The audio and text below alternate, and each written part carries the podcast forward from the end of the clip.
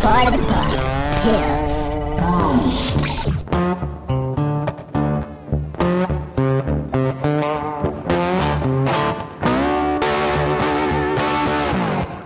Meu nome é Igor. Começa agora mais um Pod Pop Pias. Oi, gente, eu sou o Glauber e hoje nós vamos falar sim! Somos antirracistas, sim, somos anti-homofóbicos e anti-Bolsonaro, porque a cultura pop precisa se posicionar. Mais um analisa, né? Porque a gente não tem muito filme pra falar, então a gente tem que analisar as coisas. A gente vai falar como a cultura pop pode influenciar nessa luta contra o racismo, contra o preconceito. Especificamente falando de filmes e séries, né? É, Bom a gente focar, porque a música ela já faz isso desde todo é, sempre. isso é verdade, isso é verdade. Vamos lá, meu irmão. Na sua opinião, Glauber, como que... Eu pego pra mim e jogo pra você. Na sua opinião, Glauber, como que eles podem ajudar, Glauber? Que que... Ó, eu acho, eu acho Qual que é a que importância algo, disso? algo que já está sendo feito, que eu acho que é super importante, eu vou dar um exemplo. Eu acabei de assistir uma série que nós tínhamos três protagonistas mulheres, uma negra, uma asiática e uma branca. Eu acho que isso tem que começar a ser feito mais vezes. Diversidade. Diversidade no elenco, pra gente entender que existem várias vozes a serem ouvidas e que uma mulher negra não pode ser retratada uma- da, mesma maneira que uma mulher branca, enfim, etc. E aí eu acho que a Netflix, como um todo, tá ajudando muito a tornar isso novo normal. Porque assim, se a gente pega um original, filme ou série, Netflix, você com certeza vai encontrar um branco, um negro, um gordo, um magro. Sim, sim. Não, eu- o Gabriel parou porque eu fiz uma cara assim. Porque eu não concordo muito, eu vejo por base aquelas séries, vou falar, tipo, da Espanha. Não tem nenhum negro no elenco. La Casa de Papel, quem é negro no elenco? Não, quando eu falo. Elite, quando, quando eu quem falo, é negro? quando eu E original Netflix. Não, tem, tem. Eu acho que eu- Elite tem. eu Quando, acho quando que- eu falo original. eu acho que é Feito pela importante. Netflix, Netflix, não. A- americana, você tá falando. É, americana, é. O original Porque Netflix, não de outros é, são de outros Porque vai produtores, da né? cultura. Eu acho que a Netflix americana, por ser a maior produtora e tal, eu acho que isso daí é verdade. Agora, contando em original de outros países, não muito. É, não, eu acho que ela incentiva, tipo, ela dá um Claro. fôlego pra que isso para que isso seja visto como novo normal. Eu acho que é isso, eu acho que as produções precisam começar a ter um elenco mais diverso, porque não dá mais pra gente assistir história só da menina branca e do cara branco cisgênero, não rola mais. Eu acho que é muito foda pra gente tá tocando nesse assunto porque nós dois somos brancos, né? Mas o Glaber faz uma minoria, né? Eu não.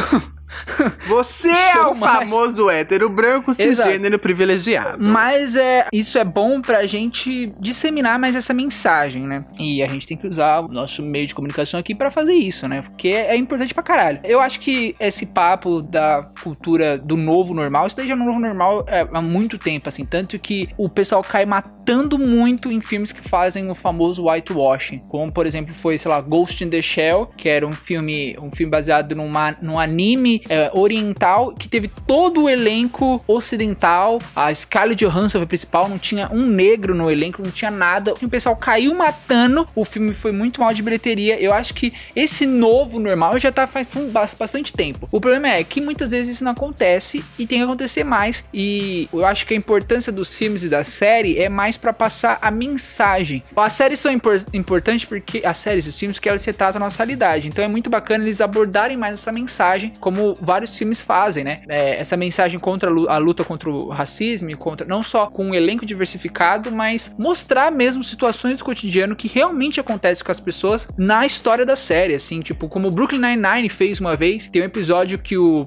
personagem do Terry Crews é parado na, na frente da calçada dele porque ele tava andando, a polícia para ele, só porque ele tava andando numa, num bairro, né, de negros, assim, e o pessoal só parou ele por causa disso. E a Rosa, Rosário? Rosa, sei lá, uma das personagens pergunta pra ele, por que, que você foi parado? Porque eu tava andando. Mas só por isso, isso é meio... E ela fica, ah, não, eu entendi o que você quis dizer. Porque ele é um personagem negro. Então é bacana as séries mostrar, mostrarem isso que acontece pra pessoa que tá assistindo, ou o pessoal, principalmente o pessoal mais novo, que não sabe que isso, as crianças, né, que não sabem que isso ainda existe na nossa cidade, que elas saibam mais disso, assim. Porque tem muita criança que assiste esse tipo de série, esse tipo de filme. Por isso que a gente fala que é importante a Marvel abordar mais isso, abordar esse preconceito, abordar. Que eu acho que vai abordar bastante no, no Capitão América contra o, e o Falcão, porque o Falcão vai ser o novo Capitão América e ele é um personagem negro e tal. Então eu acho que vai ser bem ba- é, bacana eles abordarem esse tipo, assim, de coisa, não só um elenco diversificado. Como a gente tá indo além dessa coisa de diversidade no elenco, eu acho que é, é legal essa coisa da abordagem por dois pontos. Eu acho que quando a gente pega um exemplo de uma de uma Ariel, uma personagem clássica do Sim, desenho sim. que é branca, e a gente associa ela no live action como uma personagem negra, a gente começa a escancarar o racismo na sociedade mundial. Sim. Então, assim, o problema não era porque a gente tava escalando uma atriz que passou num teste, que é talentosíssima, que tem uma voz linda. Não, o problema é que ela é negra. Ela é negra. Exato. Como que uma negra vai ser ruiva num filme representado? Então, assim, é uma releitura, sabe? Até porque a Disney já colocou isso, bateu o pé que ela não quer refazer os filmes de desenho, ela quer dar releituras. A gente teve o Aladdin como isso, que a gente tem mais espaço pra Jasmine, né? Um outro tipo de gênio e tal. Então, acho que essas situações que a gente tira as pessoas da zona de conforto e coloca alguém ali pra ela se obrigar a enxergar alguém diferente, eu acho que isso escancara muito ah, o racismo que a gente ainda tem, E não que ele só é de, presente. eu acho que não só de negros também, mas de personagens LGBT Sim, também. também. Por isso que é bacana, igual o o Marvel vai fazer nos Eternos, ter personagens LGBTQ abertos assim, não falar, ah, esse personagem é LGBTQ, mas não mostrar nada, não focar nele, ele fica no fundo. Porra, velho, você faz o personagem, dá um destaque pra ele, os LGBTs têm que ter esses destaques. Então, e aí usando o discurso do meu irmão dos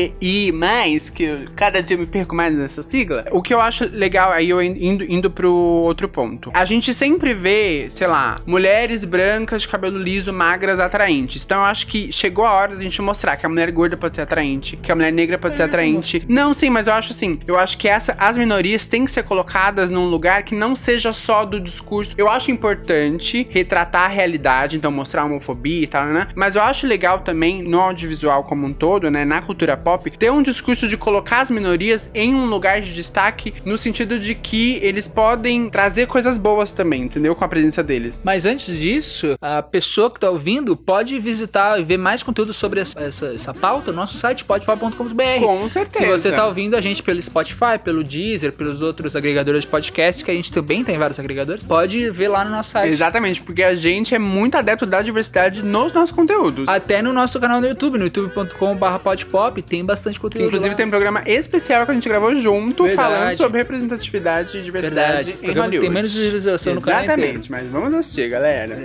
Então eu acho importante trazer Colocar o pessoal em vozes, destaque. Colocar em mas assim, um destaque positivo, sabe? Não só porque assim, trazendo pra, um- pra uma coisa pessoal minha, por exemplo. Então, se eu sento pra escolher um filme protagonizado por homens gays, eu vou ter dois extremos. Ou eu tenho o cara saindo do armário, então um monte de filme tratando, Sim. ele se assumindo. Ou então eu vou pra aquele extremo que é o cara com HIV, o cara que sofre, o cara que apanha. Ou e tem- assim, cadê o meio, sabe? Cadê a É. comédia romântica com um cara gay tentando encontrar um outro cara? E eles acabam mostrando também que aqui no Brasil o pessoal faz muito isso, fez muito isso também, que é o gay totalmente estereotipado, que tem aqueles trejeitos. É claro, não é que eh, os gays não tenham trejeitos. Alguns têm, outros não tem, mas eles só mostram o pessoal que tem trejeitos. Mostra, mostra a diversidade também que existe no grupo LGBTQ, né? Sim, E- exatamente. E, mais. E aí a gente vê a importância disso porque assim, eu particularmente sou um fã de comédia romântica, mas eu sempre tive que me colocar no lugar da mulher, né? Então eu precisava me colocar no lugar da Julia Roberts, porque eu, na real, eu tava ali, mas era porque eu gostava do mocinho. E aí, assim, eu nunca tive uma comédia romântica pra me colocar ali. E aí é a primeira vez que eu assisti uma comédia romântica com todos os clichês, toda a coisa do ah, eu quero, mas ele não quer, aí a vida entra no meio, a gente se separa. Quando eu me vi assistindo um filme em que dois homens passavam por tudo aquilo, por todos aqueles clichês, eu falei assim: uau, então é isso que é se ver representado. Que eu imagino que seja a mesma sensação de uma menina negra ou um menino negro que senta pra assistir Pantera Negra, sabe? Tipo, deve ser incrível ver um super-herói negro ali. Sim. Então eu acho que isso tem que ser cada vez mais importante. E não adianta vir com esse discurso: ah, mas e eu, hétero branco, o que, que eu vou fazer nesse tipo de filme? Querido, a gente tá há séculos assistindo coisas héteros, brancas, Exato. cisgênero. Então senta e assiste a coisa do O negro. seu e do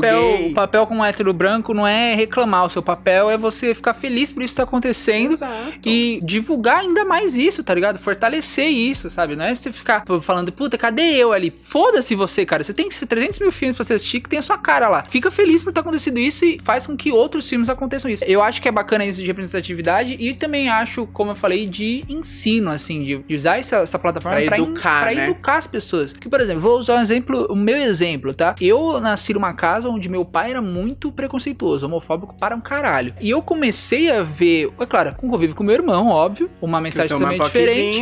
Mas também um filme que me marcou bastante foi aquele, o não sei o que, de Brokeback Mountain. Como que é o nome dele? O Segredo de Brokeback Mountain. Exato. É um filme romântico entre dois homens gays, né? Uhum. E eles, é claro, pra, pra minha idade, provavelmente não poderia estar assistindo aquele filme, que é bem pesado, várias cenas. É.